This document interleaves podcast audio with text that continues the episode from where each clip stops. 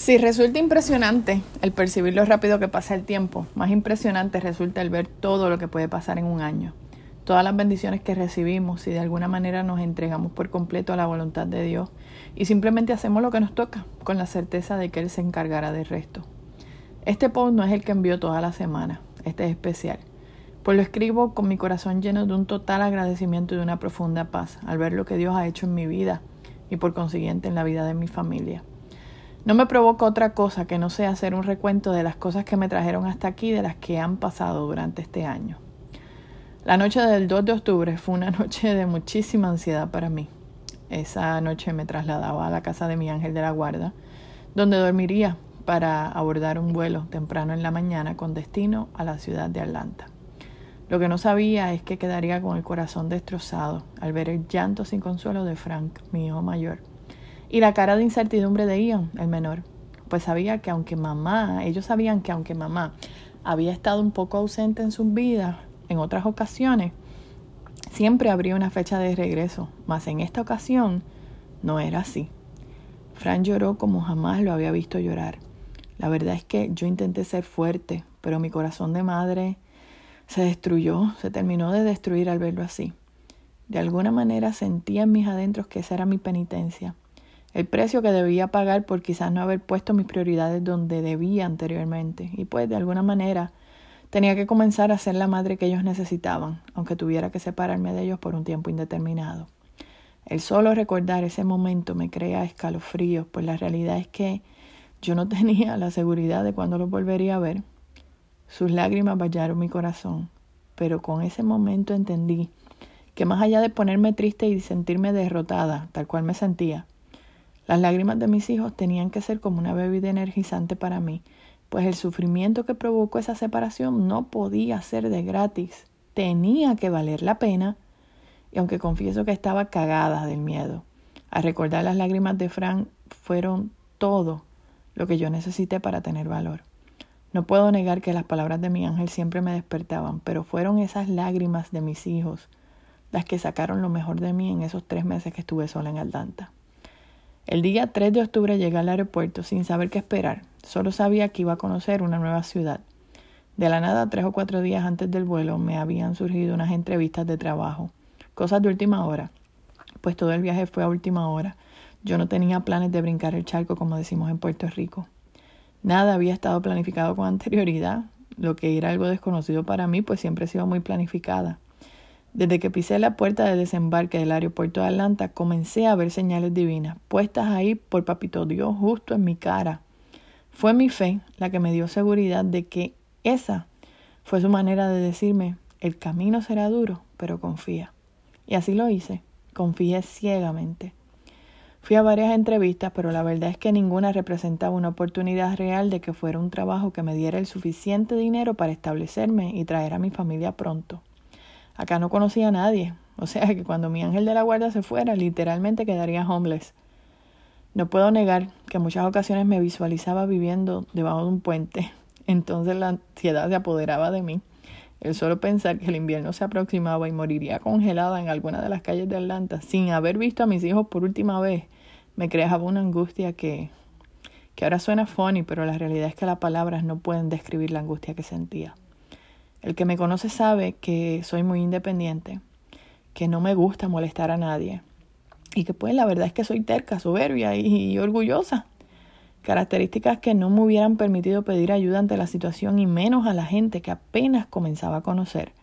Pero me di cuenta de que eran esas cosas las que Dios quería arreglar en mí él quería borrar de mí la soberbia y el orgullo, cosa en la que aún trabajamos. Viví situaciones que en definitiva me hicieron tener un corazón más humilde, más agradecido, pero sobre todo confiado en que su plan era el perfecto para mi vida y es el perfecto para mi vida. Yo viví, venía de vivir experiencias donde sentía que por más que daba lo mejor de mí con todo mi corazón, a las personas que me rodeaban, por alguna razón sentía que el mundo de hipocresía donde vivía hacía que fuera en vano todo lo que yo pudiera hacer. Tenía tantos planes grandes, planes que realmente ayudarían a mucha gente a crecer, a ver la luz al final del túnel, y todo se había ido al piso por puro capricho de unos cuantos. A pesar de que ya había pasado un año, El tiempo realmente en aquel entonces no había sido suficiente para sanar. Para mí era imposible entender que la gente antepusiera sus propósitos, sus propios intereses, simplemente, y perdonando la palabra, por joder, por sentir que ganaron, por satisfacer sus ganas de... Bah, en este punto no sé de qué fueron esas ganas. Pero sí me he dado cuenta con el tiempo que lo cierto es que cuando uno se rodea de toda esa energía tóxica, uno se vuelve parte igual de ese mundo. En definitiva, Dios me mostró de su mano que ese no era mi mundo. Y me lo demostró precisamente cuando en una ciudad nueva y desconocida comienza entonces a rodearme de personas que me amaron sin yo pedírselo, sin yo haber hecho ni tan siquiera el más mínimo esfuerzo. Me puso de frente a personas que dieron lo mejor de sí mismas para conmigo, sin tan siquiera yo merecerlo. Me rodeó de personas que me mostraron que el mundo que yo quería crear en mi isla sí existía y existe, solo que en aquel entonces escogí el lugar equivocado donde querer experimentarlo. Me mostró que el amor trasciende naciones y que el hacer las cosas por buena voluntad es un concepto real, que aún hay gente que da sin nada, que da, que da sin pedir nada a cambio simplemente por el placer de ayudar a los demás, aunque eso signifique sacrificio de su parte, aunque no obtengan nada de vuelta. Dios me mostró en su infinita misericordia que a pesar de mis errores, si tengo un corazón arrepentido y abierto a su amor, Él pondrá en bandeja de plata todo lo que jamás pensaste porque experimentas cosas que son aún mejor que las que soñaste alguna vez. Y creo que dentro de todo este proceso, eso es lo que más me ha sorprendido. Un huracán prácticamente me dejó sin casa hace dos años. Pero en tan solo un año, Dios no solo me regaló una casa nueva y mejorada, sino que me ayudó a convertirla en un verdadero hogar, cosa que hacía mucho tiempo había perdido. Hace dos años, un huracán me arrebató de un soplo el negocio que era el sustento para mi familia. Pero en tan solo un año, Dios me regaló un trabajo que me hace, eh, me hace disfrutar de cosas que hacía mucho tiempo no disfrutaba y me dio la oportunidad de rodearme de profesionales que gozan ver cómo poco a poco vamos creciendo y más que todo, personas que como a mí les encanta trabajar por el propósito en común y no por las agendas personales. Dios me mostró que todo lo que hice en mi isla, todo lo aprendido profesionalmente en mi negocio, en mi carrera como profesional de bienes raíces, no fue en vano, pues me ha rodeado de personas que cuentan conmigo cuando me necesitan y a las que le puedo enseñar y, de alguna manera compartir mis experiencias.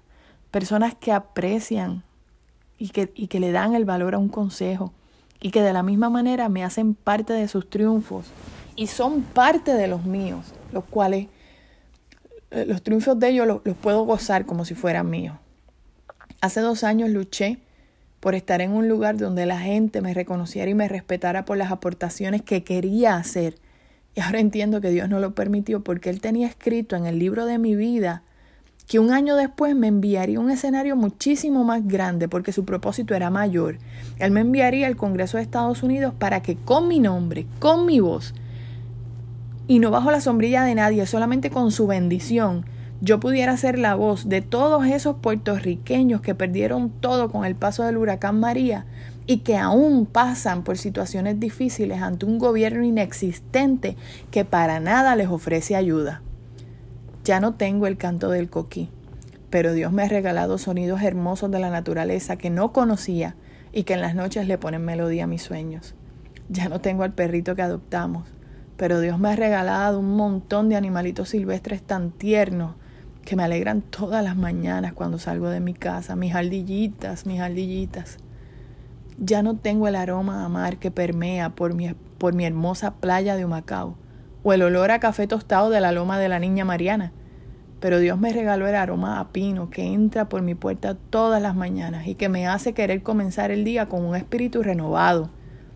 Ya no tengo mucho de los amigos que solía tener, pero Dios me ha bendecido porque cada vez que salgo a la calle y me encuentro con un boricua, la emoción que noto en su mirada al saber que venimos del mismo pedacito de tierra es la emoción que nunca recibí de esos amigos que ya no están.